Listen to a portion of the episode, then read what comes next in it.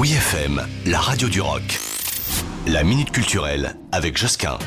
Le musée du Quai Branly à Paris consacre une exposition à l'histoire du kimono tenue emblématique et caractéristique de l'identité du Japon, faut-il le rappeler. Apparu il y a plus de 1000 ans quand même, le kimono, littéralement ceux qui se portent, incarne aux yeux des Japonais la culture et la sensibilité de leur nation. Le kimono a traversé le temps, il est devenu un incontournable de la mode, des écoles de samouraï au défilé de mode, des acteurs de kabuki au pop star international. Il reste comme ça un vêtement résolument intemporel et moderne à travers le monde. Le kimono est devenu le vêtement traditionnel par excellence porté par tous les Japonais, quel que soit leur statut social ou leur genre.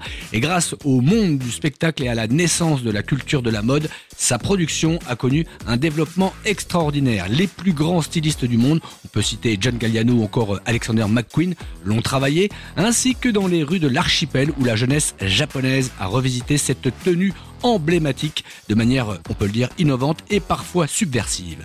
L'expo s'appelle Kimono, et oui, logique, c'est jusqu'au 28 mai au musée du Quai Branly, dans le 7e à Paris. 12 euros en plein tarif, d'accord, mais attention, gratuit chaque premier dimanche de mois. Ah, c'est ça le bon plan.